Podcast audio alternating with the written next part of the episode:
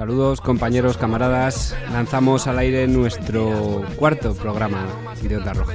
No más votos manchados de sangre, no más pateras asesinas, no más tanques en Palestina, arrogantes fulanas, presentando programas, telebasura en Gran Hermano y crónicas marcianas. La semilla fue plantada, pero la simiente que debe florecer aún es una incógnita. Lo cierto es que el horizonte que se vislumbra aparece lleno de espigas recién abiertas, pero de tallo frágil, que se enfrentan a las inclemencias de este tiempo político. Mientras muchas de ellas invocan la bendición de los campos a un estado burgués convertido en el San Isidro labrador de turno, al que implorar el agua necesaria para vivir sin problemas, otras se alzan rebeldes y aguerridas al viento reaccionario que agita y balancea hacia los lados su aún débil basamento para arrancarlas de la tierra definitivamente.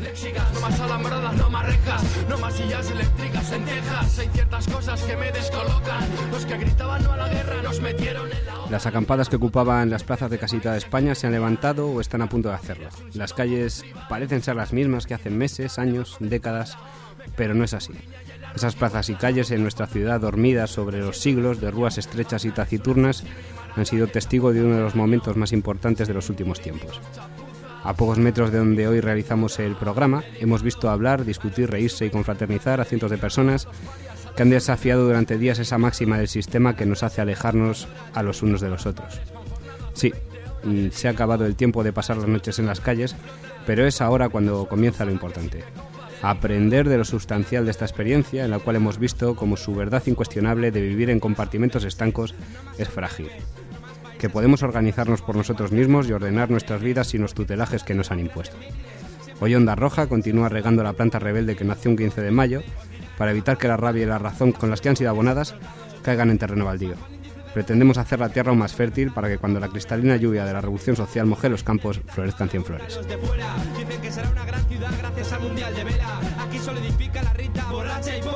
Menos paseo marítimo en el cabañal, más calidad en enseñanza pública. Chica, eres anoréxica, no mona Hay un arma de destrucción masiva en cada ciudad Se llama... Saludos compañeros, buenas noches. Saludos, buenas noches. Hola, buenas.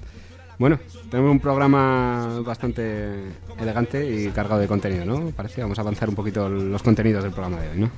Así es, en este breve sumario pues os comentamos un poco de lo que vamos a tratar hoy. Eh, comentaremos las noticias eh, locales y estatales y también a nivel internacional. Eh, comentaremos un poco la represión sobre el movimiento 15M y al final de hecho tendremos un debate con varios compañeros y compañeras sobre el movimiento 15M y también eh, haremos un breve hincapié sobre las marchas anticrisis que va se van a realizar el 19 de junio en Madrid y también sobre una charla que va a haber en Madrid sobre la guerra popular en la India el próximo 18 de junio, un sábado. Bueno, pues sin más, comenzamos. Campesino que trabaja Tierra que nunca fue tuya Tierra que nunca fue tuya Calla y mira al cielo Y a Dios le pide ayuda Calla y mira al cielo y a Dios le pide ayuda.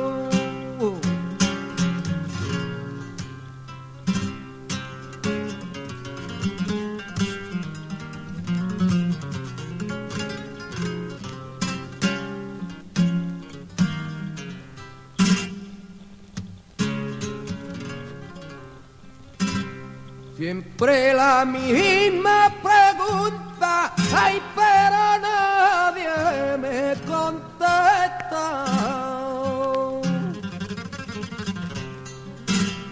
Pero nadie me contesta, ay, pero nadie me contesta.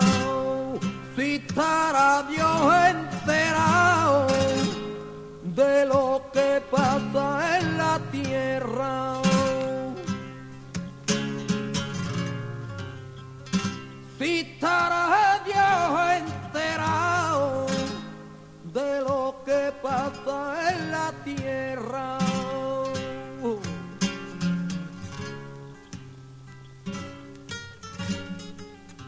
estos tientos flamencos del cantador Manuel de Paula nos sirven para introducir la primera noticia de, de, lo que es actualidad aquí en el mundo y vamos a empezar por una noticia luctuosa que tuvo lugar en, en nuestra provincia hace varios días. Eh, sí, un campesino de 52 años murió arreglando, murió en el campo como en el duro terruño del oeste peninsular como, como otros muchos compañeros a lo largo de la historia de esta tierra. El campesino Leoncio Turiel Fernández falleció en un accidente laboral al quedarse atrapado en una máquina empacadora mientras la estaba arreglando. En Burganés de Valverde, un pequeño pueblo al norte de nuestra provincia. El trágico suceso ocurrió el 2 de junio. Dejó a una esposa y dos hijas. Le digo que no puede. Eh, bueno, desde la Juventud Comunista de Zamora enviamos un caluroso abrazo a esas dos hijas y a esa esposa que deja el compañero Leoncio, así como a todos lo- los compañeros que trabajaron con él a todos sus amigos y resto de familiares. ¿quién es? Soy yo el que te faca Cuerpo nacional de asesinos con placa Regios como el zar, si protestas hay culata Explotará este rap, soy del rapo puta comisaría, luego risa en el bar Whisky barato, un fogonazo antes de patrullar sin discriminar Bueno, pues aquí seguimos. Mm, Nos han llegado unas denuncias sobre brutalidad policial en Zamora y tenemos aquí al compañero a ver qué nos comenta sobre eso.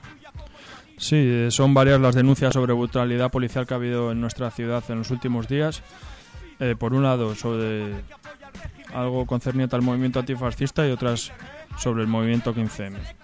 Eh, respecto al movimiento antifascista, eh, según nos han comentado varios compañeros, eh, había una reyerta en cerca del bosque de Valorio entre unos compañeros antifascistas y unos fascistas y la solución policial fue encarcelar o llevarse al calabozo a todos los compañeros antifascistas. Eh, la violencia de estos señores a los que le paga el sueldo todo obrero que paga impuestos hizo que tres compañeros antifascistas acabasen en el hospital. Eh, respecto al movimiento 15M, eh, han sido varios los golpes que desde las fuerzas de- del orden público ha recibido. Eh, ayer mismo, mientras se realizaba una manifestación en protesta por, lo- por los sucesos acontecidos en, en Valencia frente al, Parlamento Autonómico, un teniente de la policía local agredía a un compañero del movimiento 15M en Zamora. Eh, la policía local puso varias trabas para que se denunciase a este, a este elemento, eh, pero aún así eh, lo- los servicios jurídicos del movimiento 15M en Zamora ya se han puesto manos a la obra para que esa justicia que, que apalea a los obreros y que nos confina a cárceles y a esos centros de exterminio que se llaman, no sé cómo los llaman ahora, centros penitenciarios o algo así, como si fuese esto la Iglesia Católica la que mandase, por lo de la penitencia digo, eh, pues que también se cebe un poco con, contra ese señor al que le han dado una placa y un uniforme. Eh, igualmente, el otro día unos compañeros del movimiento 15 me estaban poniendo carteles y a un compañero extranjero la policía lo persiguió, lo esposó, lo llevó a comisaría y allí le quisieron hacer firmar varios documentos en los que lo incriminaban, pues vaya usted a saber de qué, porque estos señores policías que algunos dicen que nacen muy puros y con mucho corazón, pues bueno, a veces les puede más la placa y el sueldo de final de mes.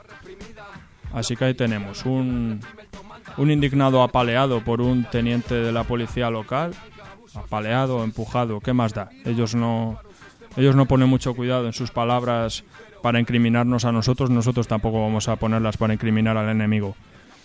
Y otro compañero de origen extranjero, pues también, llevado a comisaría por el simple hecho de, de poner carteles en, en contra de, en contra del orden social existente.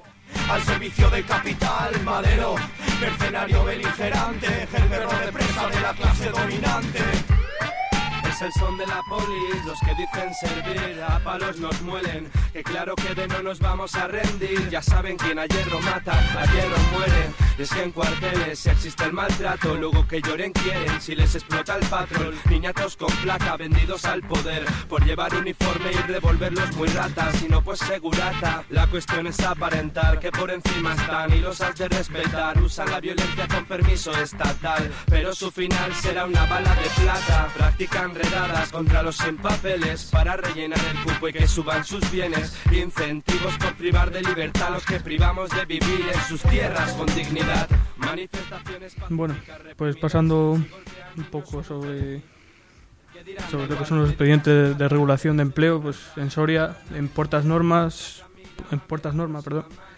pues ha habido otro, según informan, ¿no? Sí, según informan los compañeros del Partido Comunista en Soria, la dirección norteamericana de la empresa Puestas Normas presenta un nuevo expediente de regulación de empleo. Algo que, por cierto, ya había hecho hace algo más de un año. En este expediente de regulación de empleo, la empresa propone que 250 compañeros se vayan a la puta calle o bien que solo vayan 150 de ellos, pero los que se queden reduzcan su salario en un simple 20%. Toma ya. Pues no han escogido mejor momento para hacer un expediente de regulación de empleo que hoy, cuando el Consejo de Ministros acaba de dar vía libre para poder despedir a los trabajadores sin ningún tipo de, de razón aparente, ¿no? Sí, hablando ahora en el mismo orden de, sobre relacionado sobre la negociación colectiva, pues parece que no hay acuerdo y tiene que entrar el Estado, tiene que intervenir el Estado ahora, ¿no? Sí, el Estado va a poner la solución a lo que no han sido capaces de hacer la aristocracia obrera y, y los representantes de, de, la burguesía monopolista y de la pequeña burguesía, que son la COE y la CEPIME. Entre las maravillosas medidas que propone patronal, sindicatos y Estado, quién sabe quién es quién, porque todos son lo mismo, está la ultraactividad, que significa que cuando venza un convenio colectivo no habrá convenio mientras no se acuerde otro, por lo que habrá que negociar nuevas tablas salariales, derechos sociales y condiciones de trabajo manteniéndose los viejos hasta la firma del nuevo. Eh, también está la flexibilidad interna, que significa la facilidad total para los cambios de categorías y traslados, sin justificar ni compensar de ninguna manera estos cambios. Aparte del el lógico, vamos, que te pueden echar a la puta calle con total facilidad, con más de la que hay ahora. También está el descuelgue salarial, que es la posibilidad de bajar los sueldos cuando se suponga que la empresa vaya mal. No pide muchas medidas el Estado para que para que demuestre la empresa que va mal. Simplemente, pues eso, que casi que lo intuyan más que, verdaderas condiciones objetivas sobre la misma. Y eh, en este sentido también eh, se incluye, eh, tal y como dicen los compañeros de la CGT de Castilla y León, el absentismo laboral, en el que se capacita a las mutuas para dar de alta en las enfermedades comunes y accidentes profesionales algo que hasta ahora pues hacían los servicios públicos sanitarios y eh, aparte pues todo esto facilita que, que se despida por, por, estas causas a los trabajadores. Señor alcalde, alde, ha llegado el plan B. Vi su cara puesta en un cartel y la taché. Mi rap jode y esta noche usted paga el caché. Señor alcalde, alde, ha llegado el plan B. Indarra peltal de Fight de Power Press Aude. Vi su cara puesta en un cartel y la taché. Mi rap jode y esta noche usted paga el caché. Escuche, los bolis de mi estuche tienen fe. Políticos no saben ni lo que cuesta un café. Mi grupo, la voz del pueblo, anda, dile que ha de hacer. Al que no sabe que un barrio sin gasteche puede perecer. Algunos siguen preguntándose dónde está. Bueno, pues destacamos estos documentos interesantes sobre la plataforma antifascista que, de Ciudad Real que hemos encontrado y a ver qué nos comenta. Compañero. Sí, en este pequeño espacio para las noticias que tenemos para mentar algún documento o artículo que nos ha parecido interesante, que se haya publicado en el Estado español, pues resaltamos el, el segundo, la segunda comunicación al movimiento antifascista realizado por la plataforma antifascista de Ciudad Real. Eh, los compañeros lo han titulado El antifascismo en su encrucijada histórica, antifranquismo o antifascismo revolucionario. Entre otras cosas, los compañeros dicen que necesitamos dotarnos de un antifascismo revolucionario, porque tenemos que tener claro que el antifascismo por sí solo, como fin, se convierte en un antifascismo democrático, y nosotros no queremos ser solo los defensores de las migajas en derechos y libertades que nos concede el actual sistema. Al igual que sabemos que el fascismo tiene un carácter de clase y es una expresión más de la lucha de clases que se da bajo este sistema, y porque tenemos claro que no solo es fascismo todo aspecto autoritario y represivo, o la cara más brutal de este sistema, sino que es la propia naturaleza del capitalismo la que crea estas manifestaciones. Eh, bien, nosotros creemos que queda bastante claro lo que dicen los compañeros de Ciudad Real, y es que el antifascismo ha de tener un contenido clasista, porque si no está condenado eh, a, a encuadrarse dentro de los estrechos márgenes de la dictadura del capital. Lover o el mondongo de un drone Cuartelillo en el casco, más paletos con revólver. Quiero tocar en los cueros sin llamarme Dover. Problemas sin resolver, voy a devolver game over Señor alcalde, aldea, ha llegado el plan B. Indarra peltal de Fight de Power, presa UD Vi su cara puesta en un cartel y la taché. Mi rap jode y esta noche usted paga el caché. Bueno, destacamos otro documento más que hemos encontrado por la red sobre el punto de vista feminista. Se llama Revolución, Sexo y 15M. Eh, sí, realizado por una compañera militante de la CNT, María del Prado Esteban Diezma. Eh, este artículo que, que, que ha rulado por la Asamblea y por la Acampada del Sol en Madrid, pues, pues ha llegado a nosotros materialmente antes que por Internet, cosa rara en estos tiempos. Eh, pero bueno, ya me desvío del tema. Eh, lo que dice la compañera, y muy claramente, es que señalando al feminismo, que se debe señalar al feminismo donde realmente se encuentra, que es junto a los políticos, el Estado y los instrumentos del orden social, el ejército, la policía, etcétera. Quizás sea un recuerdo a la señora Chacón y a todas estas como decían en aquella película, sí, todas aquellas vacas burguesas que, que, viven a cuenta del proletariado. Y si las llama vacas no por ser mujeres, sino por ser burguesas. Así que aunque no lo dice en este artículo, creo que está bastante conectado con el tema.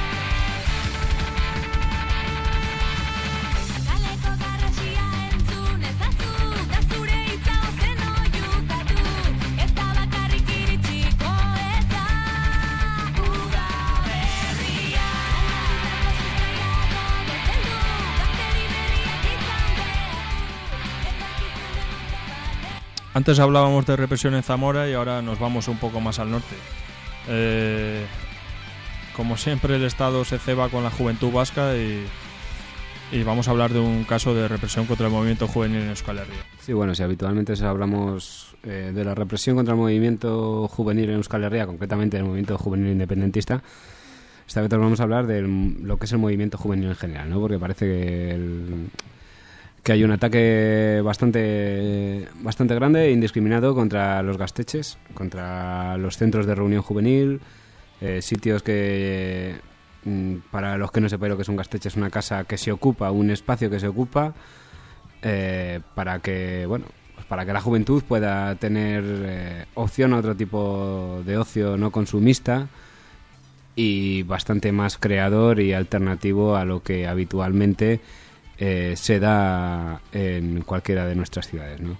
Resulta que en Euskal Herria desde hace mucho tiempo, desde principios de los años 80, se empezaron a crear este tipo de espacios y muchos han persistido durante mucho tiempo.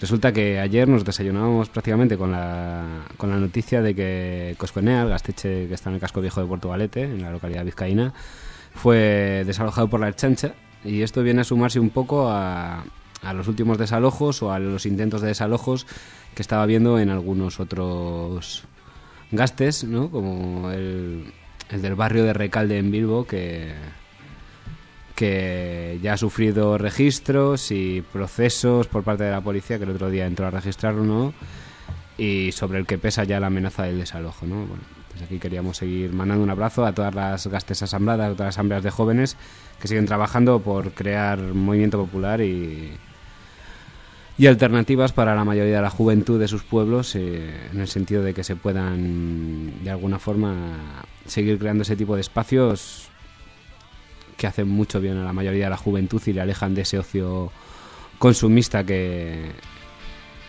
que patrocina el sistema.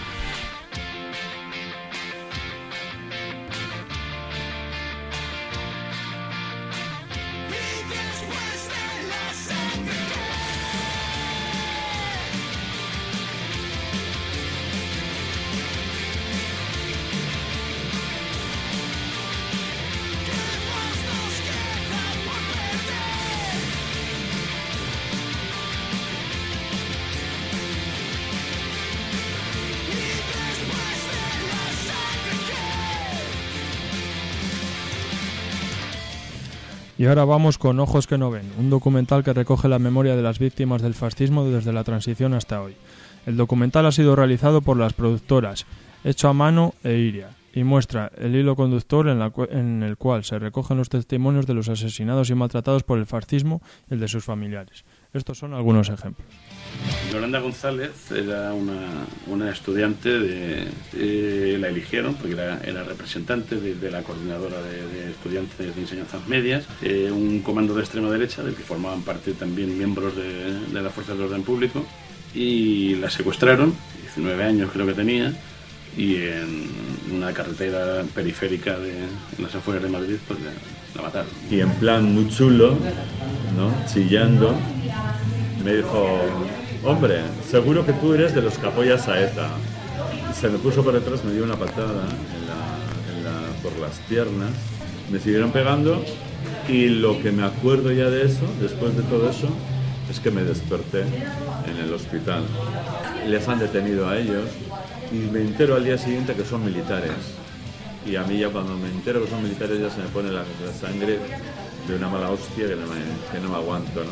Me cogieron por detrás y me dijeron, tú te vienes con nosotros, bonita. Entonces me dieron el estómago, a la tercera patada lógicamente no podía respirar, me caí al suelo, me levantaron el abrigo y mm, no se sabe exactamente con qué lo hicieron, pero se supone que es con una navaja quemando una navaja.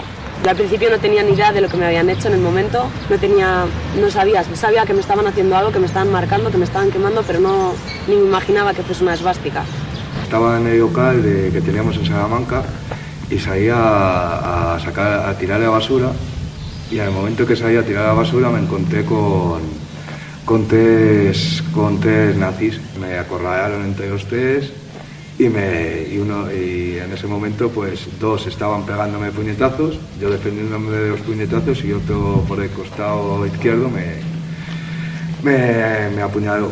Uno era militar, era, soldado profesional, otro era hijo de policía, de policía nacional y opositando por la policía municipal y el otro pues era un chico de un barrio obrero que, que ahora en estos momentos es delegado provincial del partido ultraderechista Democracia Nacional.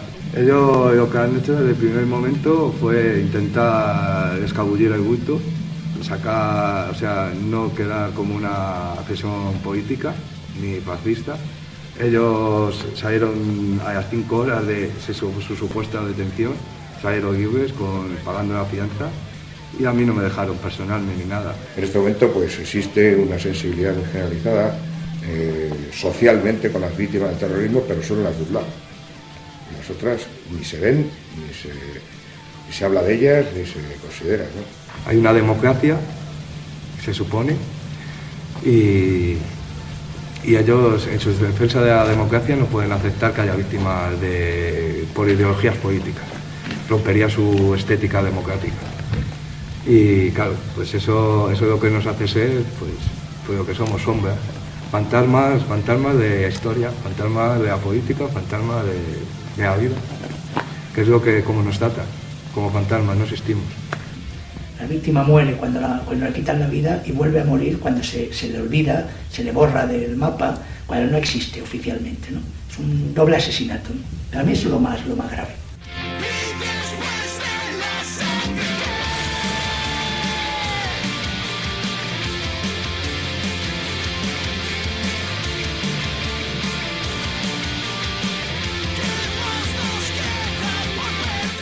Pieza que hemos escuchado serían los testimonios del periodista Rodolfo Grimaldos, del compañero sentimental de Yolanda González, Alejandro Ariscun, al militante de Sutic, eh, Miquel Martínez, eh, a la joven Iris Mendiondo.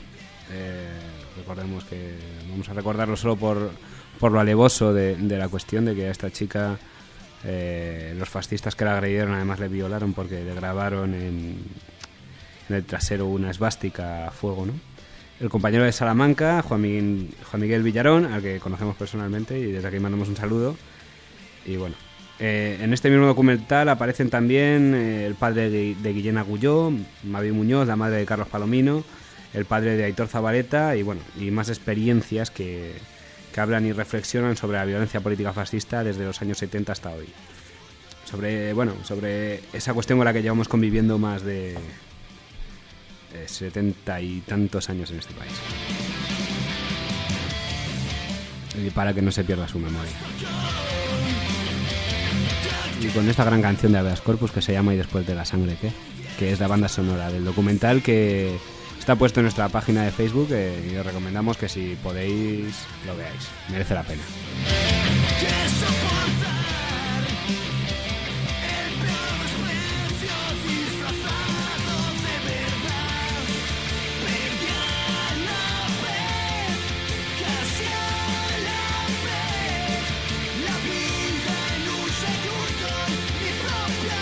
Bueno, y vamos a comenzar con el bloque internacional, ¿no? Eh, así es, es camarada. Eh, por desgracia tenemos que empezar este bloque de noticias con, con Palestina, donde el sionismo sigue realizando su genocidio con total impunidad.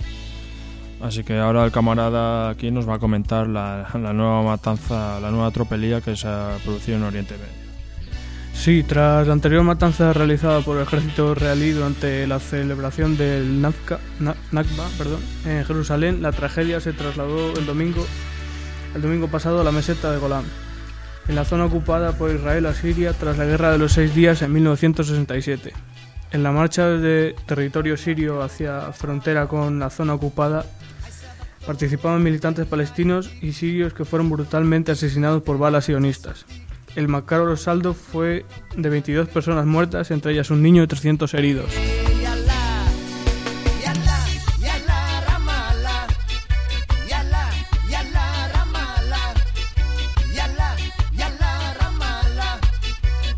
Bueno, y si teníamos que lamentar eh, a las víctimas de la violencia sionista y reaccionaria, pues bueno, vamos a hablar de que todavía en muchos sitios los pueblos resisten, ¿no?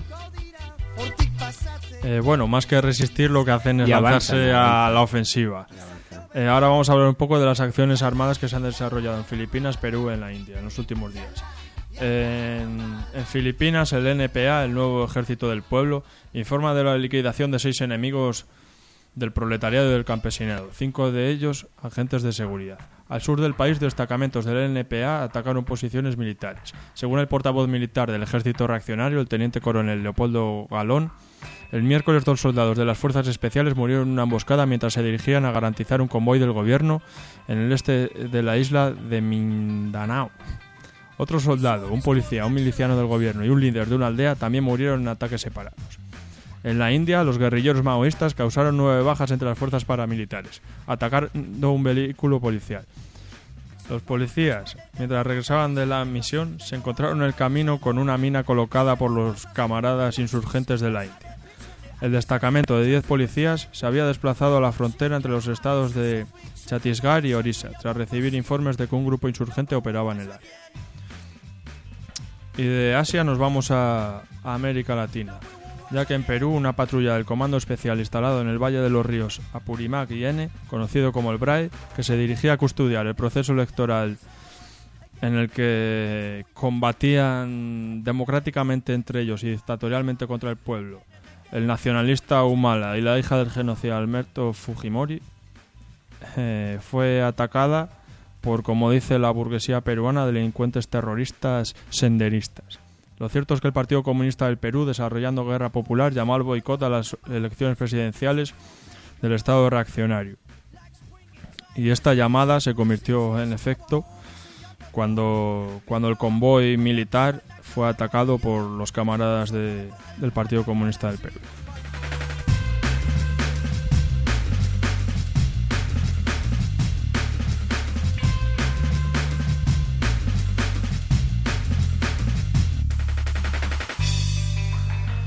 Bueno, pues eh, esta canción que se llama Naxalita de Asandia Foundation nos sirve para dar en- entrada a, a un acto político que va a tener lugar el próximo fin de semana en, Madrid.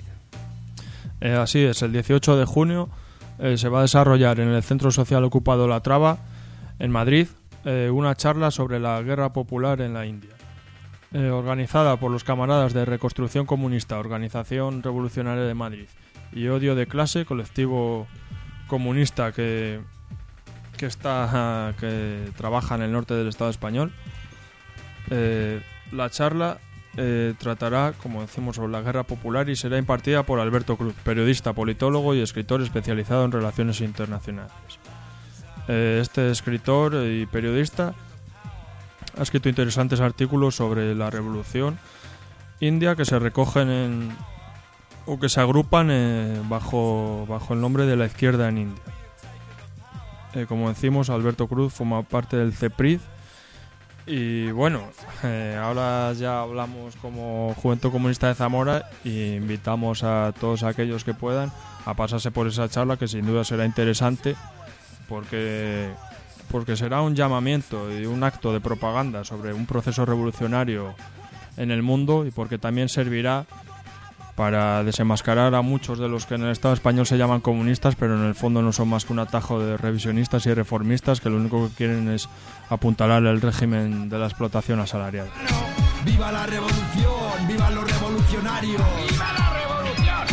Elegí un mal día para dejar de rapear con rabia. Por eso en el micrófono suena el buen rapia Si me cose la boca rimaré con la napia. Mira, la sociedad está llena de suciedad. ¿Me captas? Eso lo sabe hasta el papa. Yo creo que se pasan de la raya. Si nos atacan, vamos a responder con armas Y con las tripas, el último cura. Vamos a ahorcar al último político sin conjeturas. El combatiente que soy ahora lo seré para siempre. Volvemos ahora sobre una noticia triste, pero que vamos a intentar recordar de forma alegre, recordando lo que fue la obra de, del ya fallecido el director de cine Angelino Pons. Pues sí, el realizador valenciano falleció a los 75 años de edad a consecuencia de un paro cardíaco y queríamos hablar pues de la ópera prima de este director, una película que comenzaba así.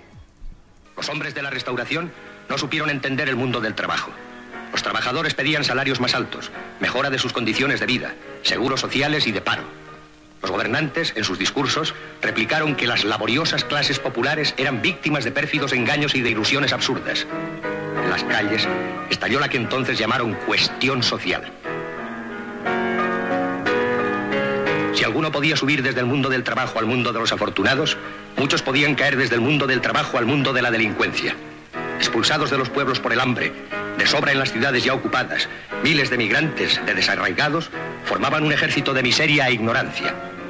Entre los trabajadores y delincuentes había una zona mixta de mendigos, prostitutas, golfos, vagos, raterillos. En este mundo se desarrolla la historia de Manuel, un adolescente que llegó a Madrid en donde inicia su lucha por la vida. Para él, como para su patria, el futuro era una mezcla de amenaza, incertidumbre y confusión. La busca fue realizada por Angelino Fons en 1966 y es una pieza de una parte de la filmografía española que de alguna forma ha sido condenada al ostracismo. Lo que se llamó el Nu Cinema español traía una voluntad de renovación de la temática y del lenguaje cinematográfico. Si Italia tuvo su neorealismo y Francia su Nouvelle Vague, en España también se desarrolló ese tipo de tendencia cinematográfica. Entre los años 50 y 60 aparecen una serie de directores que intentarán cambiar el discurso dominante en el cine folclórico y religioso de aquel momento por otros que reflejaban la problemática problemáticas universales partiendo de la singularidad de España. Títulos como La busca de Angelino Pons, La caza de Carlos Saura, La tía Tula de Miguel Picazo o Nueve cartas a Berta de Basilio Martín Patino a pesar de, de ser estrenada en aquellos años 60, sus películas tuvieron poco éxito comercial y prácticamente, a pesar de rozar el desastre, llenaron a mediados de los 70 las salas que se llamaban de arte y ensayo, convirtiéndose en auténticas cintas de culto. La película de Angelino Fons, a la que estábamos haciendo referencia, La Busca, fue estrenada con gran éxito de crítica en la Mostra Internacional de Cine de Venecia y su protagonista, el francés Jacques Perrin, obtuvo la Copa Volpi como mejor actor en ese año 1966. Con una gran fotografía y una gran banda sonora, brillan con luz propia las interpretaciones de Jacques Perrin, que interpreta a Manuel, un joven de provincias que acude en busca de su madre a la capital de España y en busca de una vida mejor al Madrid del año 1900, donde reside esta. Es, la madre de Manuel está interpretada por Ola Gaos, que es una señora que vive y trabaja en una mísera pensión eh, a cambio de pequeñas propinas a cama y la comida. Emma Penella interpreta a una prostituta llamada Rosa que encontrará en la inocencia de Manuel una bocanada de paz a su vida mísera y violenta. La Busca es una adaptación bastante libre de la novela de Pío Baroja en la cual se narra el verdadero valor de la vida de un paria, que sale de su lugar de origen en busca de una vida mejor a la gran ciudad. El Madrid de principios del siglo XX seguramente no era el mejor sitio para hacerlo.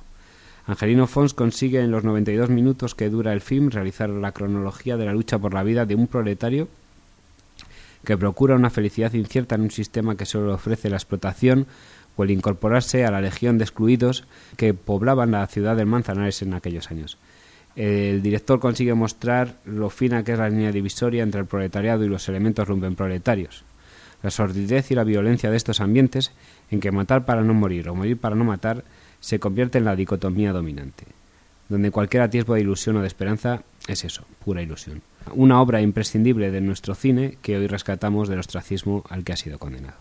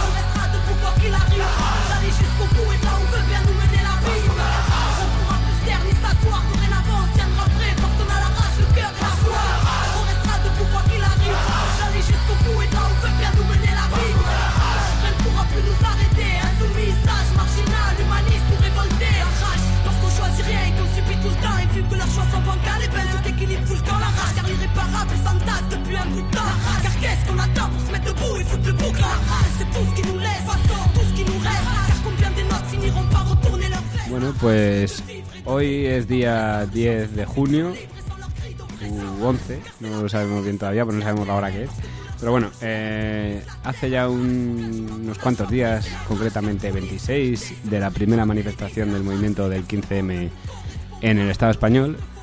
Y bueno, lejos de apuntalar lo que desde los medios oficiales se está diciendo, de que el movimiento está muerto, de que no tiene dónde avanzar, que no tiene perspectivas, pues nosotros queremos rebatirlo y por eso vamos a dedicar esta parte del programa a hablar de ello. Eh, bueno, para ello vamos a contar con un compañero y una compañera. Bueno, el compañero es de sobra conocido porque ha estado en los dos últimos programas de Una Roja. Buenas noches, Manuel. Buenas noches, Muy bien. de nuevo. Y bueno, y tenemos también con nosotros a la compañera Alba. Buenas Eh, noches. Buenas noches. Bueno, eh, compañero, vamos a, a intentar, bueno, pues eh, reconducir un poquito lo que es la, la cuestión del debate sobre el movimiento 15, un poquito, ¿no? Eh, sí, así es. eh. vamos a empezar haciendo un, poco de crítica sobre este movimiento. Eh, lo cierto es que tras un mes, y no porque lo digan los medios de comunicación, sino porque lo palpamos en las propias acampadas y en las asambleas que se desarrollan, el movimiento ha sufrido un reflujo. Y lo cierto es que este reflujo del movimiento es el perfecto demuestra que este movimiento es el perfecto paradigma del espontaneismo más vulgar que funciona según los embates del Estado, que actúa internamente en el movimiento del Estado, queremos decir, a través de todos aquellos que quieren reconducirlo dentro de las estructuras legales existentes, ya sea una reforma de la ley electoral o como se está poniendo muy de moda, por decirlo así, lo de la moda, eh, vigilar a los representantes que hasta hace dos días se decían eh, que no nos representaban. Eh, ¿Vosotros qué opináis? Eh, ¿La gente ha empezado a acampar por ello? Eh, ¿La gente está indignada simplemente por la ley electoral? ¿Quién está marcando la agenda de todo esto? Y sobre todo, empieza a hablar tú, Alba, ya que fuiste una de las promotoras de la acampada de Zamora, ya que fuiste tú la... Bueno, se puede decir porque no vamos a dar tu DNI aquí en directo. Tú fuiste de las primeras impulsoras de, de la acampada porque pusiste la primera tienda de campaña en Zamora. Hombre, yo creo que lo del ayuntamiento vigilado es un medio de presión bastante bueno, porque aparte de que mueve a mucha gente ese- esa acción contra el ayuntamiento, también ellos, en cierta manera, deberían, por lo menos, de sentirse presionados y no de regocitarse con ello, como hemos visto el otro día en Zamora. Eh, sí, sobre la reforma de la ley electoral, ¿tú qué opinas? Porque este movimiento eh, se declara apartidista y sin embargo pide una re- la principal apuesta que están señalando algunos es que se reforme una ley que solo tiene que ver con los partidos políticos.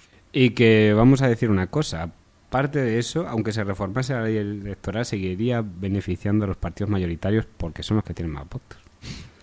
Por lo referente a la reforma electoral, como has dicho tú, solo son algunos. No todos los indignados quieren eh, priorizar ese mm, punto por encima de otros, como el de la reforma electoral.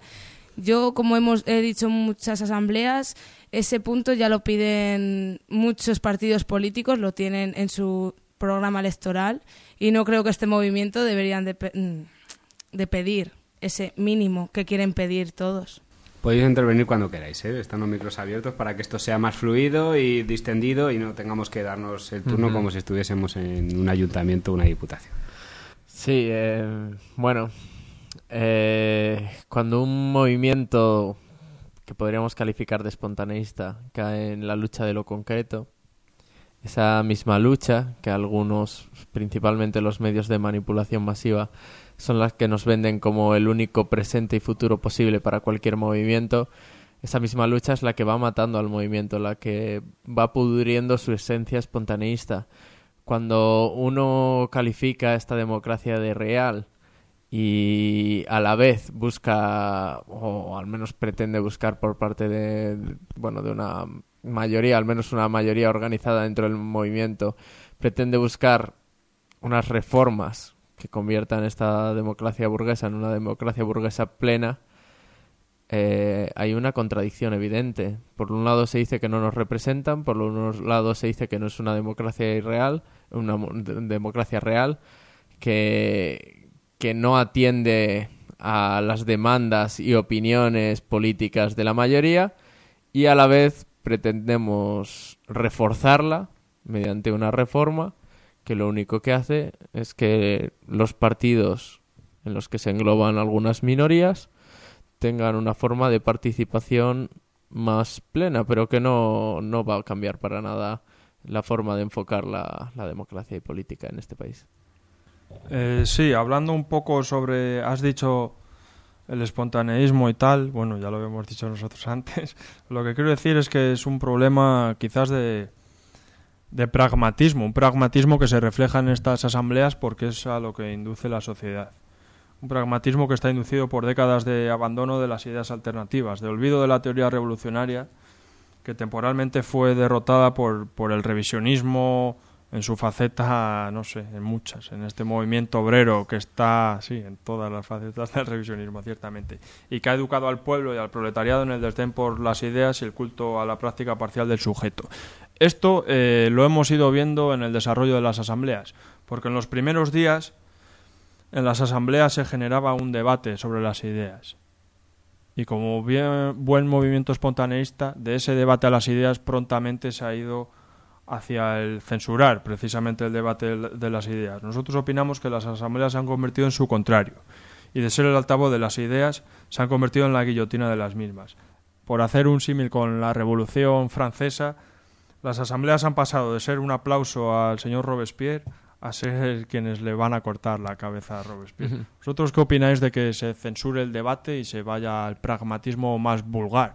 que es eso? Eh, desde pegar unos carteles que, que nos indican que esto es una democracia, pero que hay que cambiarla un poquito, hasta el ir a ver al señor diputado de turno para, para hablar con él, que es lo que se ha hablado mucho en estas asambleas. ¿Qué opináis vosotros? Bueno, yo no estoy de acuerdo porque todavía no se ha llegado en las asambleas a, a ese hecho de coaccionar tanto esa libertad de expresión ni de reprimir toda ideología. Todavía no se ha llegado. Sí que veo que está encaminado el movimiento Hombre. y las asambleas hacia ello. Yo creo que sí, que se ha intentado reprimir desde el primer momento, o por lo menos lo decíamos el otro día en el programa, un poco de tender mm, un cordón sanitario en torno a determinadas ideologías.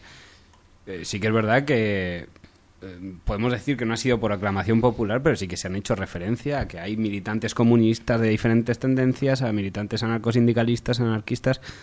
O sea, yo creo que sí que se está intentando vacunar a las masas, por decirlo así, de todo aquello que, exceda los límites establecidos eh, por lo que mm, presuntamente la gente eh, está dentro de esto, ¿no? Obviamente, otra cosa es que se permita, pero sí que es verdad que yo creo que de, alguna forma se ha pasado a lo que estaba diciendo el compañero a, a intentar coartar ese tipo de libertades, ¿no? O sea, a lo mejor quizás no de una forma explícita, pero mm, yo desde mi punto de vista sí que es verdad que, que- que eso ha existido, ¿no? Ha existido, pero como has dicho tú, no por aclamación popular. Creo que no deberíamos de mm, darle tanta importancia a esos argumentos porque al darle importancia le damos el poder. Sí, bueno, hasta ahí puedo estar de acuerdo. creo que creo que sí que es verdad que obviamente mm, mucha gente eh, a lo mejor que, que es verdad que, que de alguna forma nos hemos retraído un poco de acudir un poco más asiduamente a esto eh, es un poco por, por ese tipo de Porque afecta. eh, no, no, ya no tanto porque afecta, sino porque es verdad que sí que había. De alguna forma, mm, yo hablo desde mi punto de vista personal, sí que es verdad que nos veíamos un poco. Pero es, es justo lo que agredidos, pretenden. ¿no? Es, es justo lo que pretenden. También es verdad que yo me estoy haciendo. Y de hecho es algo lógico en el sistema social en el que vivimos, que, que cada sujeto, que cada individuo lleve un policía adentro y se dedique a hacer labores parapoliciales de señalar la militancia de cada uno Sí, al- eh, dentro a nivel a nivel público. O sea, al final es tomar las calles, pero todos llevamos un buen chico dentro, un boy scout que busca hacer lo correcto y, y señalar cualquier tipo de radicalismo. Sí, de hecho se llegó al absurdo el otro día en una asamblea de que, bueno, se estaban tratando, debatiendo cuestiones organizativas internas de la asamblea de Zamora y, y cuando se preguntó, porque aquí hemos debatido sobre el, qué queremos, un mandato representativo o imperativo, pues alguien aquí, bueno, en Zamora se ha hablado mucho del mandato imperativo de los representantes que debería ser del Estado y que obviamente debíamos empezar a aplicarlo en la Asamblea. Sin embargo, alguno lo entendió al contrario y se dedicó a hacer el mandato representativo y hacer lo que le daba la gana. Eh, en, ese, en este ambiente, varios compañeros de, la campaña de Zamora preguntaron qué habían dicho en su nombre y hubo un elemento, uno de estos que busca su minuto de gloria y que ya lleva muchos minutos, tantos que empieza a aburrir al personal, dijo que, estas asambleas se estaban convirtiendo en, en tribunales estalinistas. Que vino muy bien porque así se dan cuenta algunos de lo que se llama estalinismo, que es que el pueblo se pregunte por qué hacen sus representantes. Yo quiero hacer referencia a esa gente que no, que no ha realizado el mandato imperativo. Es la misma gente que ha, ha dicho eso sobre las ideologías de que deberían de estar fuera de las asambleas. Es la misma persona. Son el mismo grupo de personas el que ha dicho que fuera de ideologías que pudieran boicotear el movimiento llevarlo a sus intereses cuando ellos mismos hipócritamente lo han hecho. Han llevado el movimiento a sus intereses. Estoy completamente de acuerdo que ha sido eso. O sea, quiere decir, quieren vacunar a la gente de, las ideologías revolucionarias, pero no de las reaccionarias, que es la que ellos encarnan en sí, ¿no? Porque aparte de este liberalismo exacerbado que muchas veces hemos estado hablando, ¿no?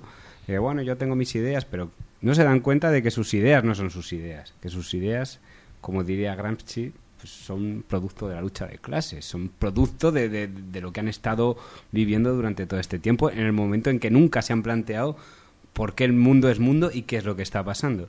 Y sin embargo pretenden desplazar a unas para poner a la vanguardia a otras y precisamente la que están poniendo a la vanguardia no son las ideas que pueden transformar eh, lo que llamamos sociedad actualmente, ¿no? Ya, pero mm, justamente el- lo que pretenden este tipo de, cargas de caballería es, aislar a la clase trabajadora, al proletariado, de la que podría ser potencialmente su, vanguardia, de quien podría dotar de contenidos a este movimiento, de contenidos sociales, que es de lo que se trata. Es que el malestar en España, este- en el Estado español, siempre fue social. No es un malestar político, no es un malestar de participación o de representación, porque el mismo tipo de democracia tenemos desde hace 30 años, pero el malestar no ha estallado hasta que se ha convertido en, en desempleo, en miseria y en atentados contra, contra los derechos de los trabajadores. Claro, lo que estás diciendo, el problema es que todos aquellos que viven bien en estas condiciones sociales, en estas condiciones económicas, se- no se ven del todo reflejados en el aparato burocrático del Estado. Y lo que quieren es una simple reforma en ese aparato burocrático Sí, está en una crisis de representación, ¿no? De, de- de agregación. De, de aquellos a los que representa el sistema, pero que, que no lo hace efectivamente. Porque, claro, las masas proletarias, el pueblo profundo, el pueblo que trabaja, pues no va a estar representado ni porque haya una reforma de la ley electoral ni porque haya 50. Hmm. Pero no solo, vamos, hay, hay gente desempleada y, gente pasándolo muy mal que sin embargo se ve representado en esas tendencias pequeño burguesas. Yo creo que tiene mucho que ver con que eh, sin una conciencia proletaria, sin una conciencia revolucionaria, el individuo genera un- una concepción de la sociedad y el sistema en el que vive dentro de ese mismo sistema. Si es, es, por lo tanto, la forma de cambiarlo Sí, que es la reproducción de las es la reproducción del mismo. La forma de cambiarlo tiene que pasar a través del mismo sistema que critica, el mismo sistema en el que no se ve representado. Es una contradicción, pero es en la contradicción en la que se ve, están viendo representados muchos proletarios realmente. Yo creo que estáis generalizando. Yo creo que no todo el Sí, mundo... porque quizás la concreción de la persona concreta es mucho más difícil. Estamos, tenemos que Mm, hablar sí. en términos generales porque es mucho más complicado. Pero yo creo que mucha gente que se, que se ve representado con el movimiento y que mm, lucha contra él intentando parchear el sistema para, para verse ellos realmente, como decir, representados, yo creo que esa gente simplemente no, no, no sabe muy bien, no tiene una razón de juicio, ni sabe muy bien identificarse con algún tipo de ideología ni nada, entonces simplemente se dejan llevar por lo que creen mejor, que es lo que le han venido enseñando. Nada más que eso. Y aparte encima se cae, se cae muchas veces en, en prejuicios y en determinar ideologías como malas, directamente malas, y querer quitarlas completamente cuando yo pienso que muchas deberíamos de coger lo bueno. Eh, hablas de generalizar y de que los individuos que no, no tienen claro que tengan unas ideas que corresponden a los intereses de clase. Sin embargo, tengo ahí enfrente un dacibao que nos han montado ahí los camaradas que dice los hombres han sido siempre en política víctimas necias del engaño ajeno y propio, y lo seguirán siendo mientras no aprendan a descubrir detrás de todas las frases, declaraciones y promesas morales, religiosas, políticas y sociales los intereses de una u otra clase. Es decir, que no depende de que tú digas, ah, pues yo, y señalas con el dedo, yo me correspondo con tal ideología, sino que la tienes asumida desde la infancia. De hecho, tú misma lo has dicho, la tienen aprendida o tal. Claro, ese es el problema, que la ideología dominante se impone, incluso aunque el individuo no reconozca que, que está es portador de esa ideología dominante. No siempre se impone. Ah, no siempre se impone, aquí estamos muchos Por eso. sobre la- pero la hay que sacarla a base de golpes ideológicos y golpes. teóricos, a base del estudio, sí. Digo golpes, pero bueno, esos teóricos y se tendrán que convertir en políticos algún día. Y no sé, vamos a avanzar un poco, porque si no vamos a empantanarnos aquí en el debate de la, la montaña, se, se va a empantanar. Eh, sobre no, no lo hemos querido tratar en el sumario de noticias porque, bueno, como íbamos a tener este debate, pero bueno, seguro que habéis visto los dos las hostias que ha dado la policía en Valencia, en Madrid y, bueno, en las que no habremos visto en Granada también hubo hostias, que hubo un desalojo de un centro social y aparte lo mezcló la policía con lo otro, eh, con el 15M, etcétera. Eh, esta represión que no es otra cosa que la enésima muestra de que el monopolio de la violencia lo tiene el Estado. ¿Vosotros qué opináis? ¿Que es democracia o que no es democracia? Por decirlo así rápidamente. La represión. ¿La represión policial es democracia o no es democracia? La represión es la defensa de su democracia. Yo quería preguntar qué es democracia. Democracia creo que es lo que, eh, según dice este corte que hemos rescatado de los compañeros de Radio Clara de Valencia, lo que hizo la policía el otro día a, lo- al- a las gentes que se estaban manifestando delante de las Corts valencianas ante el pleno de investidura del Parlamento catalán, digo, del Parlamento valenciano. Yo creo que habla por sí solo eh, la actuación policial de cómo se defiende la democracia. Sí, es eso, una compañera nuestra antes la han llevado detenida, que ha llegado antes que yo, que imagino por eso. La primera compañera se la han llevado detenida, luego cinco o seis sanciones y luego 40 heridos, que es la parte compleja O sea, de esto y los detenidos, de verdad. Ha habido una detenida a primera hora de la mañana, ¿no? Y después, cuando ha habido jaleo, ha habido más detenidos, ¿no? Sí. Y entonces dos o tres policías nacionales iban detrás suya y bueno, le han cogido la mochila y han empezado a registrarlo. Pero bueno, hemos ido ahí un poco a ver lo que pasaba porque estaba un poco de malas maneras, cogiéndolo zarandeándolo. Y la siguiente imagen ha sido ver a una mujer, 50-60 años, que la habían tirado al suelo con sangre en la cara y a partir de ahí se han puesto nerviosos, han empezado a pegar unos porrazos. No, después de tirar a la mujer esta, han cogido a una chica aleatoriamente, la han empujado al suelo y un compañero se ha tirado encima de ella un poco para protegerla de los golpes y nos hemos acercado y como hemos podido hemos intentado sacarlo de allí porque han empezado a pegar porrazos, vamos, han llovido por todas partes y lo que me ha pasado a medio metro de mí, o sea, me ha puesto los pelos de punta. Cogido un policía nacional y con la rodilla, destapándole la cabeza contra el suelo y luego con el casco. Ha sido cuando hemos, nos hemos tirado encima de, de nuestros compañeros y hemos intentado sacarlo de allí como hemos podido y entonces han empezado a cargar. Bueno, pues ahí tener lo que es la democracia. Golpes a señoras de 60 años y a todo el que se movía, básicamente. Eh, no sé, ¿qué podemos decir a esto, no? Pues, eh, sí, como decía el compañero Manuel, pues que sí, que sí, es democracia. Es que esto es democracia. Se canta mucho que no es democracia, pero lo digo una vez más, es que esto es la democracia. Es la democracia del patrón, la democracia del tendero, la democracia del banquero y la democracia del policía, del militar, del burócrata, etcétera, etcétera. Esa Sí. es la democracia que se proyecta contra las masas laboriosas de este país en forma de dictadura. Y esta es la... Es, es curioso que mm, aquellos países que podríamos calificar de más participativos, de más democráticos desde una óptica, bueno, capitalista, eh, son aquellos en los que la, la- la clase propietaria tiene, tiene una mayor eh, importancia. Por ejemplo, Suiza. En Suiza, tierra de banqueros por antonomasia, eh, prácticamente todas las decisiones locales y estatales se, se toman por referéndum. Y a, la vez tenemos el ejemplo de los países mediterráneos, proletarizados al máximo, con bueno la democracia me- menos participativa de Europa y luego los países del norte de África con bueno su democracia orgánica al estilo de, de Franco.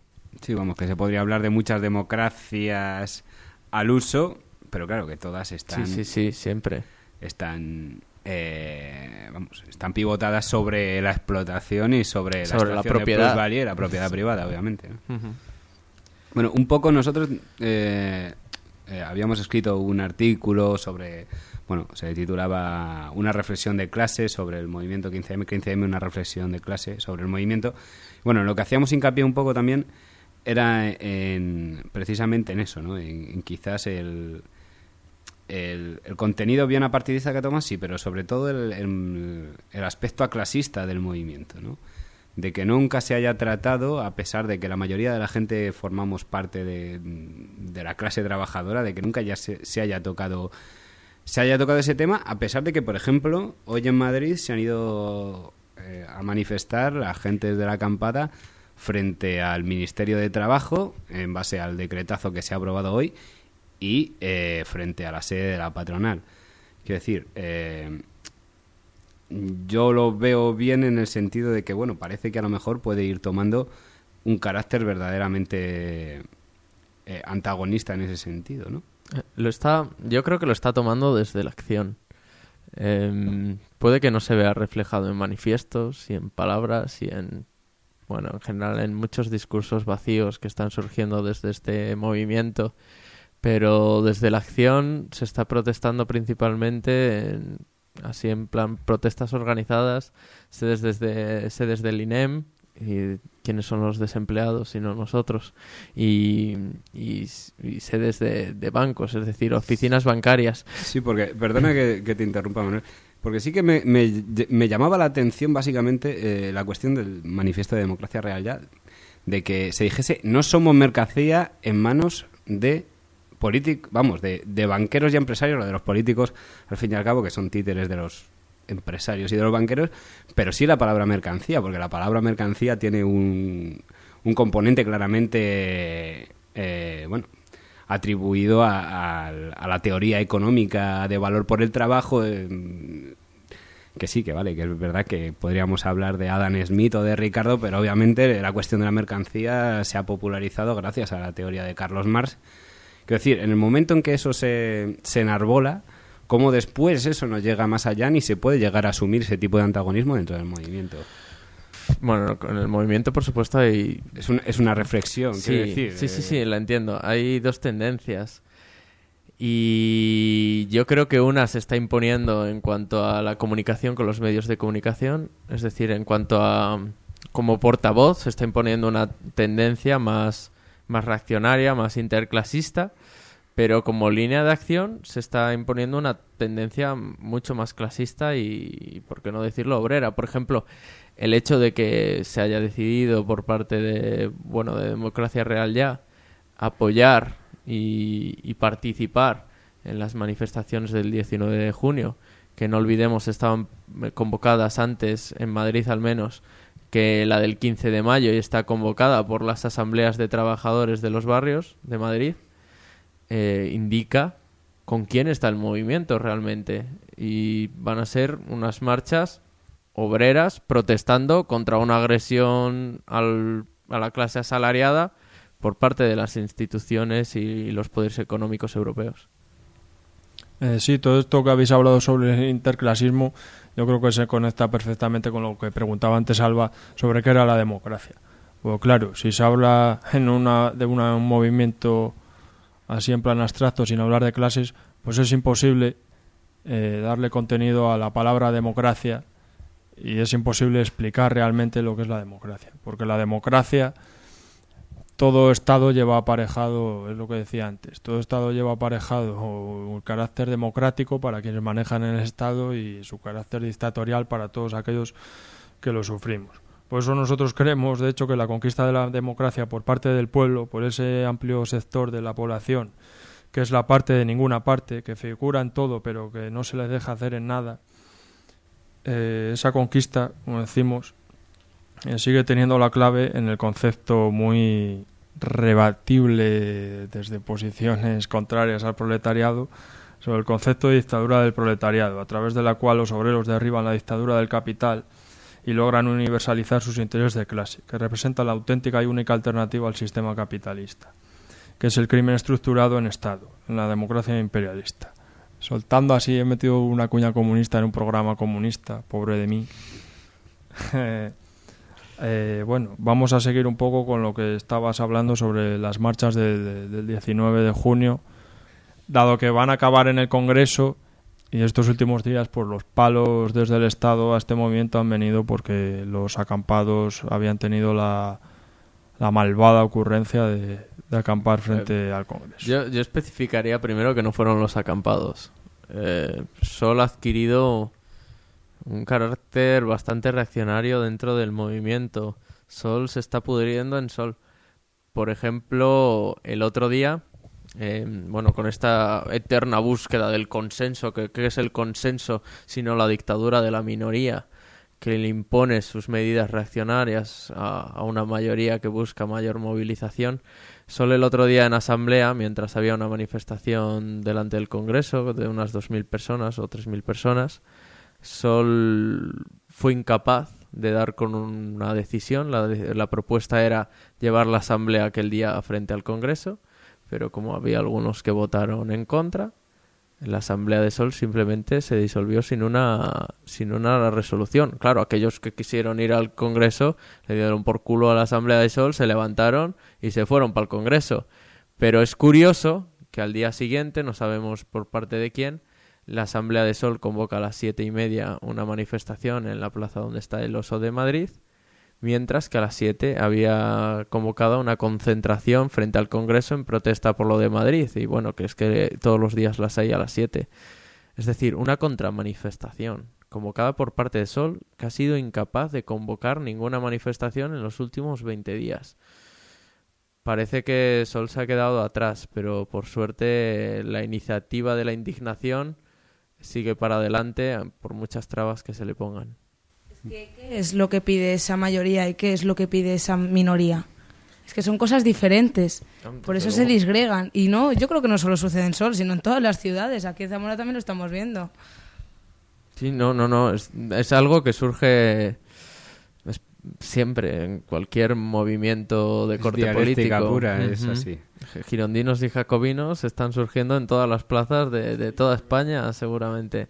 Y Sol no es una excepción. Lo malo es que se está negando esas dos líneas. Se están negando dentro del propio movimiento. Iniciativas como la de Sol, de que todas las decisiones deban ser tomadas por consenso, lo único que hace es negar esas dos líneas y negarlas es darle el poder a una de ellas. ¿Cuál?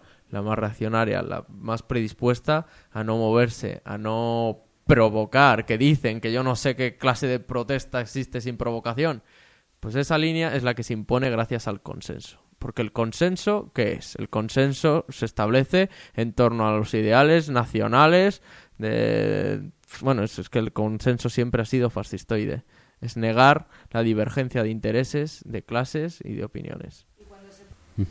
Bueno, supongo que es un poco como todo, es una cuestión de correlación de fuerzas, lo que aquí precisamente, bueno, parece, Tenemos las de perder. eh, parece que te- bueno, mm, Por eso ya- ahora. eso ya se verá, ¿no? Sí, por ahora. Bueno, un poco hemos estado hablando en el plano general de lo que es el movimiento y bueno, sí sería interesante que, que nos centrásemos un poco de lo que va a pasar en, en nuestra ciudad con, con el movimiento en sí. Sabemos que en muchos sitios de España se han levantado las acampadas, en nuestra ciudad todavía permanecen las tiendas puestas en la plaza de la Constitución, pero bueno, sería interesante saber cómo se está abordando ahora mismo lo que es el futuro del movimiento, dado que propuestas que parecían bastante sensatas de, de crear asambleas en los barrios y, y de alguna forma em, que empezasen a funcionar de forma autónoma, creando, como solemos creer algunos, que deben de funcionar las cosas con unidades más pequeñas para que todo sea mucho más fácil, eh, han fracasado.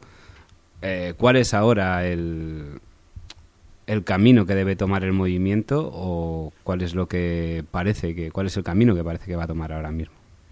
Yo creo que dependiendo del futuro al que queramos llegar, tendremos que elegir un, un camino.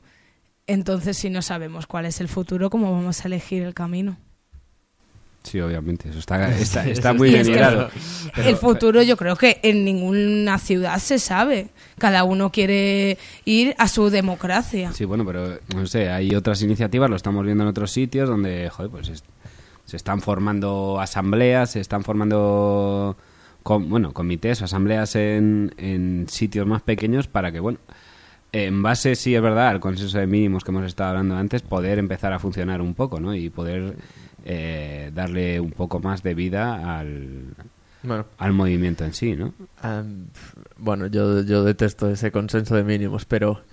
eh, Pero no es por la cuestión del consenso de mínimos, sí, que a mí eso me, me- me es exactamente lo mismo, porque vamos, el consenso de mínimos, cuando no hay un programa máximo, no hay un objetivo claro, lo demás no sirve para nada, pero quiero decir, eh, ¿tiene sentido seguir manteniendo las asambleas multitudinarias de 100 personas mm, como método de acción, quiero decir? eh, ¿En qué sentido puede llegar a beneficiar al movimiento eso?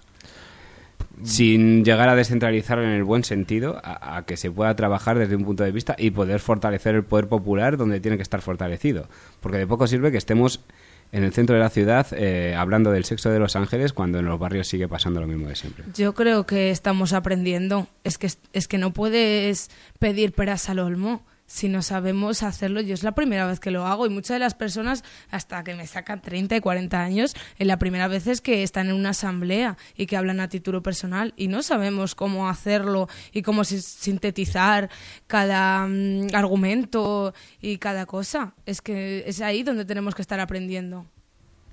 Sí, es cierto que la mayoría de la gente que está en este movimiento nunca ha estado organizada, pero también es cierto que todos aquellos que hemos venido de, uno, de una u otra organización a plantear algún tipo de organización para esto, pues nos han, nos han llamado de todo. Yo recuerdo algún documento que trajo algún, vamos, que trajeron compañeros anarcosindicalistas a los que acusaron paradójicamente de burócratas los mismos elementos que, que han jugado a la a- al mandato representativo, los mismos elementos que niegan cualquier tipo de organización fuera de estas asambleas que ya no funcionan porque es- están demostrando que no funcionan por lo menos aquí en Zamora, donde lo que mejor está, lo que está desarrollando actividad es todo aquello que, como decía aquí el camarada, se ha descentralizado y se generan grupos de acción, grupos de actividad. Algunos lo han llamado comisiones, aunque bueno, esas comisiones, en fin, habría que ver cómo trabajan. Y, y bueno, no, sí, algunas trabajan bien, pero otras trabajan pues como trabaja el Parlamento burgués, hablar por hablar. Yo quiero preguntarte quiénes son los acusadores, ¿una mayoría o una minoría? ¿Y ahora dónde quedaría el consenso? Acusadores hay en la mayoría hacia la minoría y en la minoría hacia la mayoría. y el consenso, pues no Siempre sé. hay dedos. Claro, Siempre hay dedos y habrá- dedazos, como dijo Rubalcaba. Hay dedos, dedazos y los de Rubalcaba suelen ser porrascazos, pero bueno. Al ojo, al ojo directamente. Eh, lo que eh, respecto al consenso, ¿qué, qué preguntas en concreto? ¿Que dónde ha quedado el consenso? Pues como ya habéis dicho anteriormente, parece que es en el programa de mínimos en donde va a quedar el consenso mayoritario. Otra cosa es que todo el mundo comulgue con esas ruedas de molino que nos quieren hacer pasar como consenso mayoritario, so pena de ser excomulgados de este movimiento interclasista. Claro, es que el, el programa de mínimos no deja de ser para muchos, o no tantos, un programa de máximos. Claro. Es, es lo máximo que están dispuestos a aceptar que luchemos por. Si luchamos por algo más allá, ellos se desentienden del... Bueno, no solo se desentienden del movimiento, Sino que lo boicotearán Sino que lo boicotearán desde dentro como puedan, sabotearán. Así que no es un programa de mínimos, es un programa de máximos de la minoría reaccionaria impuesto a la mayoría. Y respecto a lo que decíais um, de los barrios, en el caso de Zamora, yo creo que no existe un, bueno, por así decirlo, un, un peso crítico de, de influencia del movimiento en los barrios como para poder crear asambleas autónomas ligadas a los mismos. Yo, bueno, Zamora tiene la misma población que, que muchos barrios madrileños. Yo creo que aquí seguir con las comisiones o con una única asamblea en el centro de Zamora es lo más adecuado, más cuando estamos viendo día a día que cada vez hay menos gente en la misma. La gente deja el movimiento. Yo eso preguntaba el otro día y me decía un compañero que, que es el problema, ese es problema de ellos, de los que dejan el movimiento. Yo no estoy de acuerdo. Yo, como el otro día bien dijo Agustín García Calvo, eh, la gente está dejando el movimiento porque se están aburriendo. ¿Y qué es lo que les está aburriendo? Lo que les está aburriendo es la discusión de lo concreto. La, entrar en el politiqueo, en qué reformar, qué no reformar, qué les pedimos, qué no les pedimos, a los mismos que antes decíamos que no nos representan. Exactamente, pero ¿cómo no vamos a hacerlo si no, no, no sabemos lo que queremos?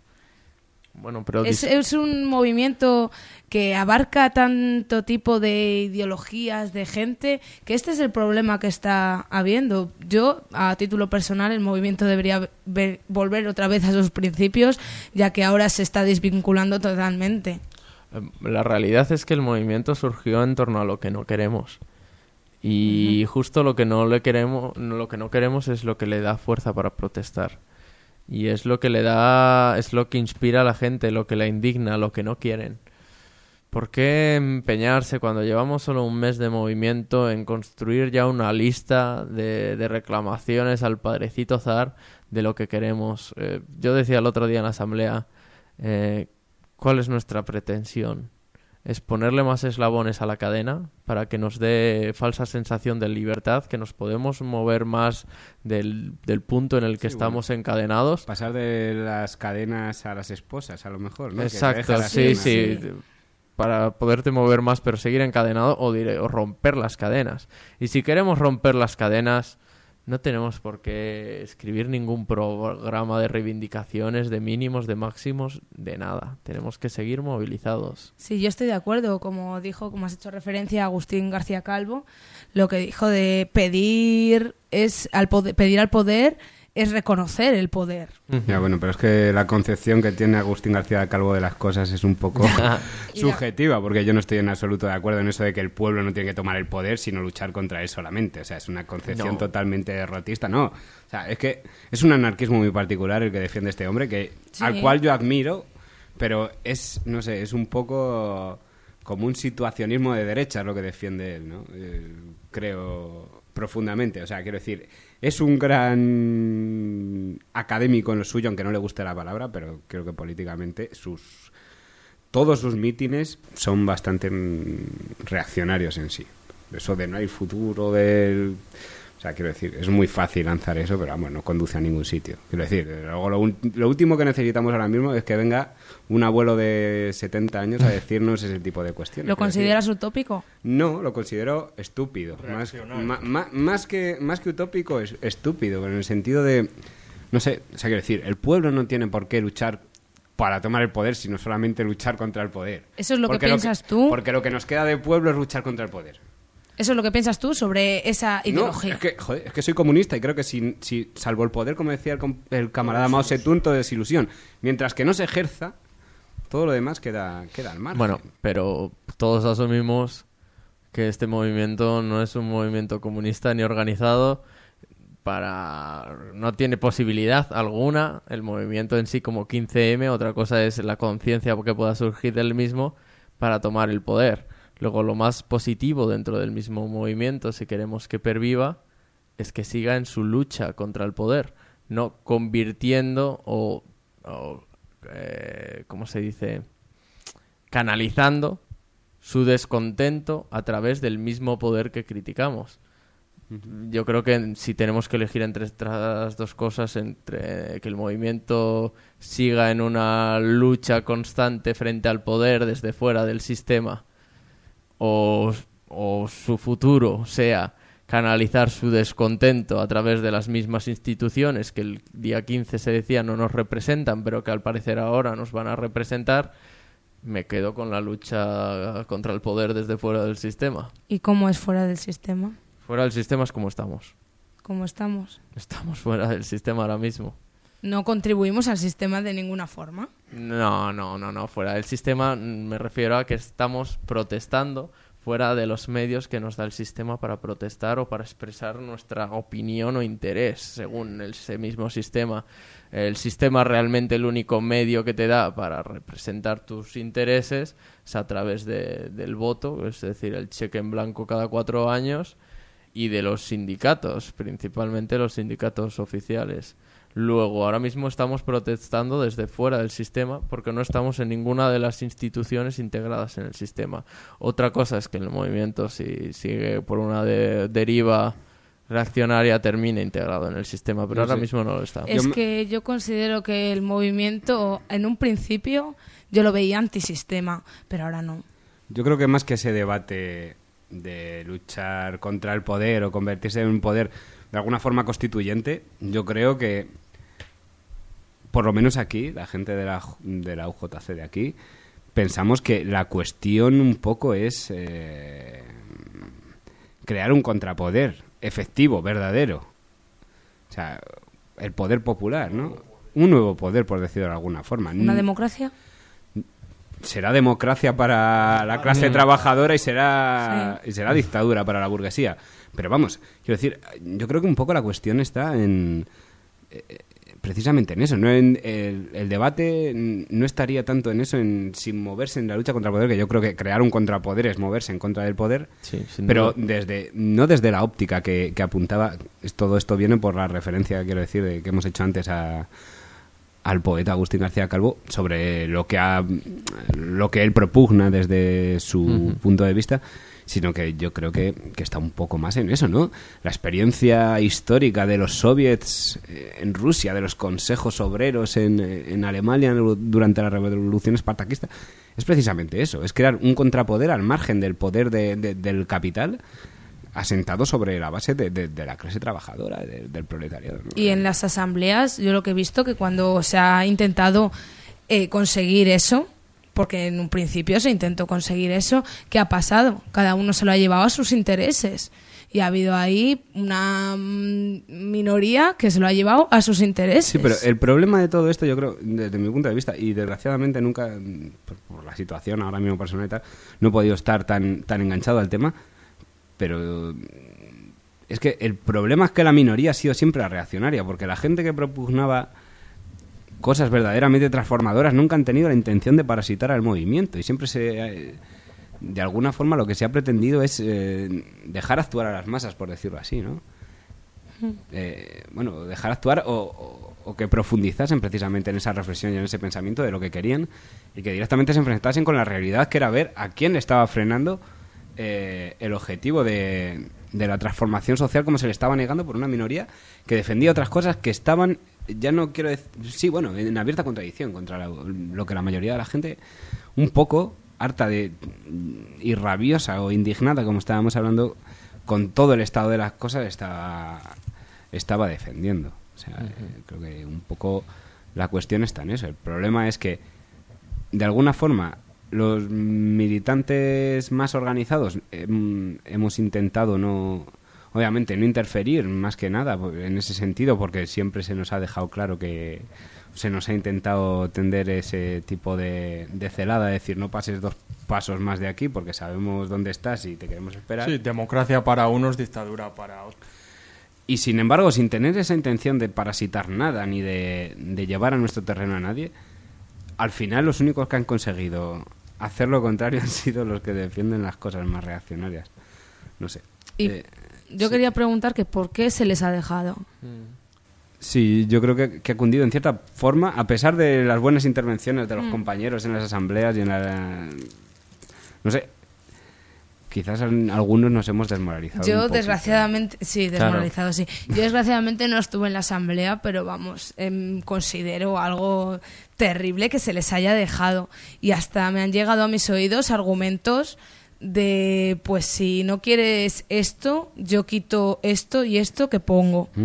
Y cosas hasta materiales, hasta hablemos como, como si fuesen dinero. Sí, sí. Si vamos a ver, no vamos en contra de ello, llévate tu dinero que no lo queremos.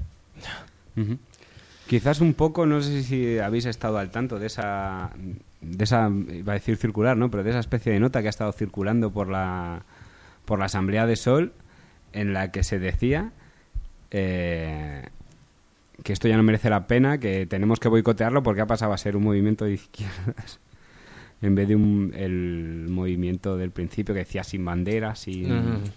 No sé, quizás eh, un poco es lo que está diciendo la compañera, ¿no? Hombre, de hecho lo de sin banderas, aquí hasta, bueno, es que la paranoia y el friquismo a veces sobrepasan lo real. Aquí se, se decía que cuidado con la simbología, que había fotos en las que salía gente con, el puño en alto. Y que lo que se dijo era que, bueno, este movimiento era más representado, bueno, no sé si era la zarpa en alto, pero desde luego el brazo extendido con, la mano extendida. Un saludo un poco peliagudo que conecta muy bien con eso que dices que circulaba por Sol, que a lo mejor era algún italiano de estos que hablan intereconomía el que lo había empezado a rular, no sé. Ahí es donde caemos en prejuicios. Yo creo. Y la forma para no hacerlo, ¿dónde están? Porque siempre nos fijamos en el cambio político, cambio político, cambio sistemático, cambio, cambio de qué. Si no cambiamos la sociedad, la ética, si no nos unimos gente, ¿cómo lo pretendes hacer? Es que es así. Tenemos que realizar primero el cambio ético y social. Si no, no podemos llegar a nada. Para es que va lo ligado una a cosa lo a la político, no hay- De todas formas, quien impone sus Pero no sé. prejuicios políticos, militares No y morales son los que gobiernan actualmente. O sea, yo, referente a eso, yo creo que cada sistema político mm, le va aparejado o le va agregado un orden social. Llámase uno u otro. Quizás tú estás haciendo referencia a otro tipo de cuestiones. Yo creo que la ética y la política son dos cosas totalmente diferentes. Y son diferentes desde, pues no sé, desde hace cinco siglos en que se escribió el Principio de Maquiavelo, que es cuando se auto- autonomizó la política de la ética. Antes, en las universidades se, es- se estudiaba en la misma disciplina. En el momento de aquel que se acuñó aquella frase que ha sido tan manida y tan, no sé, tan estropeada, por decirlo de alguna forma, eso de que el fin justifica los medios, que tampoco es así exactamente, ¿no? Porque es decir, la, la política y la ética son dos cosas diferentes. Está bien que se pida una ética diferente y que se exija y precisamente la gente de izquierda sí que tiene una sensibilidad diferente hacia la ética y se pide una honradez. Sí. eh, Es que es necesaria. Sí, eh, claro que es necesaria eh, en el sentido de que estamos ya hartos de ver cómo la gente no se sonroja por vivir a costa de los demás, obviamente. Es que eso, no sé, yo creo que va aparejado. La cuestión yo creo que es que mm, separar la, el- la ética de la política es, nece- eh, es necesario o, o es, Sí, sí, estoy de acuerdo. o es así. O sea, quiero decir, lo que estás diciendo, sí, un cambio ético vendría aparejado del cambio político en sí, yo creo. un Bueno, poco, y, material. y, bueno, yo obviamente cuando digo cambio político hablo de, del Sí. cambio de orden, por decirlo de alguna Claro, la revolución no será material o no será. Eh, una revolución ética. Algunos somos materialistas, como no una- idealistas. ¿no? Claro, Y- una revolución de la nada. Y la ética forma un poco más parte del idealismo que del materialismo en sí. ¿no? Así que. Sí, no, bueno. la- la ética se tiene que transformar en fuerza transformadora de la sociedad. Es decir, eh, para eso nos sirve la ética, para transformar la realidad que nos rodea. Sí, porque es una cosa curiosa que los. eh, eh, lo que es la ética como Sí. tal, como disciplina, nace en una sociedad que es esclavista, que decías. No sé. ¿Qué tipo de, de sociedad está pidiendo una ética cuando realmente el, el orden social en el que vives es una sociedad en la que tienes personas a tu a tu cargo como y propiedad, que vives de esa sí. como su propia propiedad privada, ¿no? Pero es que yo aquí creo que mucha gente, yo creo que se va a sentir identificada con esto que voy a decir, pero mm, se dice de sistema como si estuviera en el aire, como si fuera todo exterior, ¿no? También lo llevamos dentro. No, es que lo claro. que- claro, pero ¿y Todos dónde tenemos que empezarlo a sistema. cambiar? Aquí dentro. Es que si no lo que empezamos a cambiar dentro, ¿cómo pretendes cambiarlo fuera? Ahí es donde entro. Claro, de hecho que algunos decimos que la ideología debe estar al mando de la transformación social y que debe ser el centro de toda construcción de una nueva realidad. Dicho esto, que continúe el debate. Entiendo perfectamente lo que dice la compañera, eh, en el sentido de lo que eh, quizás, a lo mejor, por ejemplo, nosotros en el, en, el, en el documento que sacamos respecto a esto, sí que decíamos, de alguna forma, en que se hacía hincapié un poco en lo que estás diciendo tú. Eh, se separa, se toma el yo de una forma absoluta y se separa de lo que de una forma natural le corresponde, que es la parte de una colectividad. O sea, quiero decir, eh, de poco sirve que yo sea una persona con una ética renovada y, y, antagonista a lo que hoy domina si me voy a encontrar eh, nada más que salga a la calle con el pensamiento dominante. Sí, quiero decir, se puede ser de alguna forma decir un buen samaritano, y, eh, pero, pero dentro de, del ámbito natural del hombre, que es la sociedad como tal, eh, eh, puede ayudar a cambiar muy poquitas cosas. Mm, A no ser, no sé, que, que- eso, se- eso fuese como una especie de virus que se pudiese propagar eh, como se propaga la gripe, por hablar con otro. Eso y- sería, sería ese virus Pero el es que, se muy- tendría son- que propagar y desde ahí ya utópica. Es que hablamos mucho de utopía. Es Pero que quiero decir, utópico en el esto que está pasando aquí en ¿no? Zamora para mí me lo dices hace un mes y es completamente seguramente no, utópico. lo- no, no lo creíamos. Es que aquí de realismo yo creo que no tendríamos es que hablar. utópico porque tenía su base material, que es toda la gente que estaba ahí. Por eso no puede ser utópico. Utópico es pensar, como se dice mucho, que el sistema capitalista puede ser Puede tener tra- rostro humano. puede ser transparente para la humanidad. Eso sí es utópico. Pero eso tiene base material. Utópico, lo que dice aquí el camarada es que sería utópico lo que lo del virus este aquí, la, la gripe A o lo de los pepinos estos, que serían pepinos revolucionarios o algo así. es decir, el cambio ético, las ideas, la ideología, solo puede transformar la realidad una vez que ha entrado en contacto con esta. Y tanto la ideología como esas mismas ideas se transforman. ¿Y cómo? Mediante una praxis, mediante la transformación social directa. No cabe que las ideas puedan transformar el conjunto de la sociedad. Sí lo transforman, pero ya contactando con esa sociedad. Y lógicamente no hay vacuna para eso. Directamente Porque imponer el virus. No, eh, no, no, es que imponer, ni mucho menos. Lo que en torno a la realidad, No, nos en- en imponen contacto las con ella. hoy día. Nos están vacunando sin, sin ir a la clínica, nos están metiendo las jeringuillas ahora mismo Pero por es que eso es lo que creo que hace la gente. Construir esa utopía en base a la realidad. Y es ahí donde ya llegamos al consenso de mínimos al querer pasear el No, sistema. no, no, no, no, no. Yo creo que va relacionado. ¿Quién quiere quién una ideología en construir? crítica a la realidad, a la realidad que te rodea, porque solo desde el conocimiento de la realidad y su comprensión se puede transformar la misma. Eso no significa que quieras transformar la realidad utilizando esa misma realidad, es decir, sirviéndote de lo que ya existe. No es lo mismo. Es decir, uno tiene que aceptar los problemas que existen y me he perdido. Se ha perdido porque le estamos avisando de que llevamos ya mucho rato debatiendo y que va a, haber, seguiría. va a haber que ir cortando. Podemos seguir. E- Tenemos Extra micros. programas. Y tenemos muchos programas.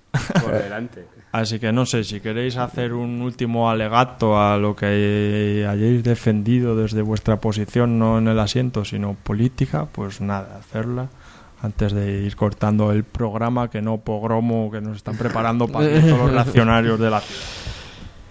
Em, bueno, yo sobre algo que había dicho aquí el, el camarada Julio hace un momento. Yo, bueno, yo pienso que si, que, que si esto está cerca de, de alguna revolución, no es 1917, sería 1905. Y por lo tanto, esta experiencia revolucionaria, yo creo que, bueno, revolucionaria, esta experiencia de, de protesta, de, de insurrección popular de alguna manera, lo que puede tener como fin es crear conciencia y crear crear a quienes algún día, esperemos que cercano, sean capaces de hacer una revolución real y llevarla a cabo. Y una cosa más. y bueno, quería aprovechar para comentar un poco lo de la manifestación del Sí, sí, 19 había que hablar de todo lo que... Bueno, de la manifestación que mañana se va a hacer delante del ayuntamiento, ¿no? Que se ha convocado en la Asamblea de Zamora mañana a las 11 de la mañana. Sí, Antes hay- de la Constitución. otra por bueno, la tarde, a creo. día de hoy porque son es la 1 y 27 de la madrugada.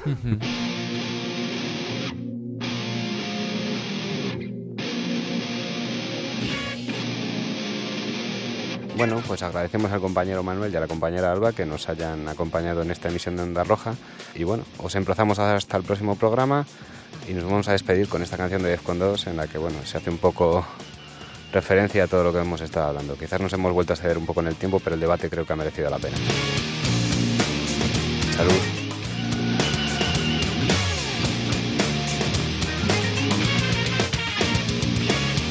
Nuevas normas, viejos retos. Europa legisla con mano de hierro. Un nuevo carnet rige nuestras vidas para que no abraces conductas prohibidas. Naces con 10 puntos que marcan tu techo como ciudadano de pleno derecho. Pero según vayas cometiendo errores, te irás alejando de tiempos mejores. Y punto por punto se irán reduciendo tus expectativas según vas perdiendo los puntos que juntos te dan una vida, pero que al perderlos también creas un tipo importante, sin puntos no gozas de avales ni chances. Serás degradado de cualquier manera y echado al mar en una patera. Carnet por puntos para vivir. Cuando se te agota te caduca el DNI. Carnet por puntos para ti.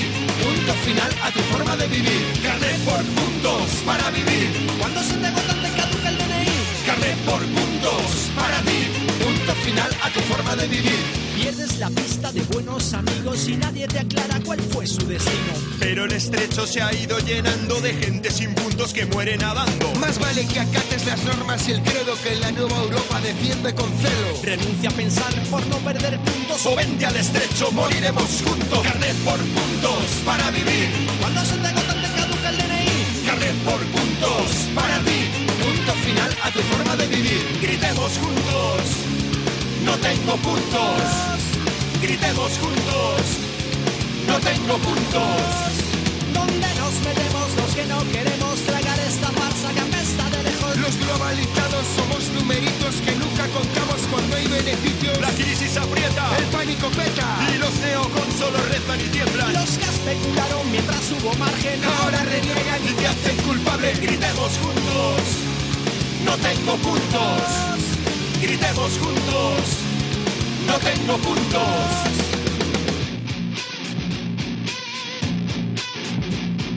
Nuevas normas, viejos retos. Europa se hunde con mano de hierro. Tras el espejismo de la opulencia surge un paisaje que apunta a la quiebra. Tus cuentas no salen, tus planes no cuentan, tus puntos de vida con cada día menguan. Decide tú mismo cuál es el camino. O viejo cayuco será tu destino. Carnet por puntos para vivir. Cuando se te por puntos para ti. Punto final a tu forma de vivir. Carnet por puntos para vivir. Cuando se te agotan te caduca el DNI. Carnet por puntos para ti. Punto final a tu forma de vivir. Carnet por puntos para vivir. Cuando se te agotan te caduca el DNI. Carnet por puntos para ti. Punto final a tu forma de vivir. Carnet por puntos para vivir. Cuando se te agotan te caduca el DNI. Carnet por puntos para ti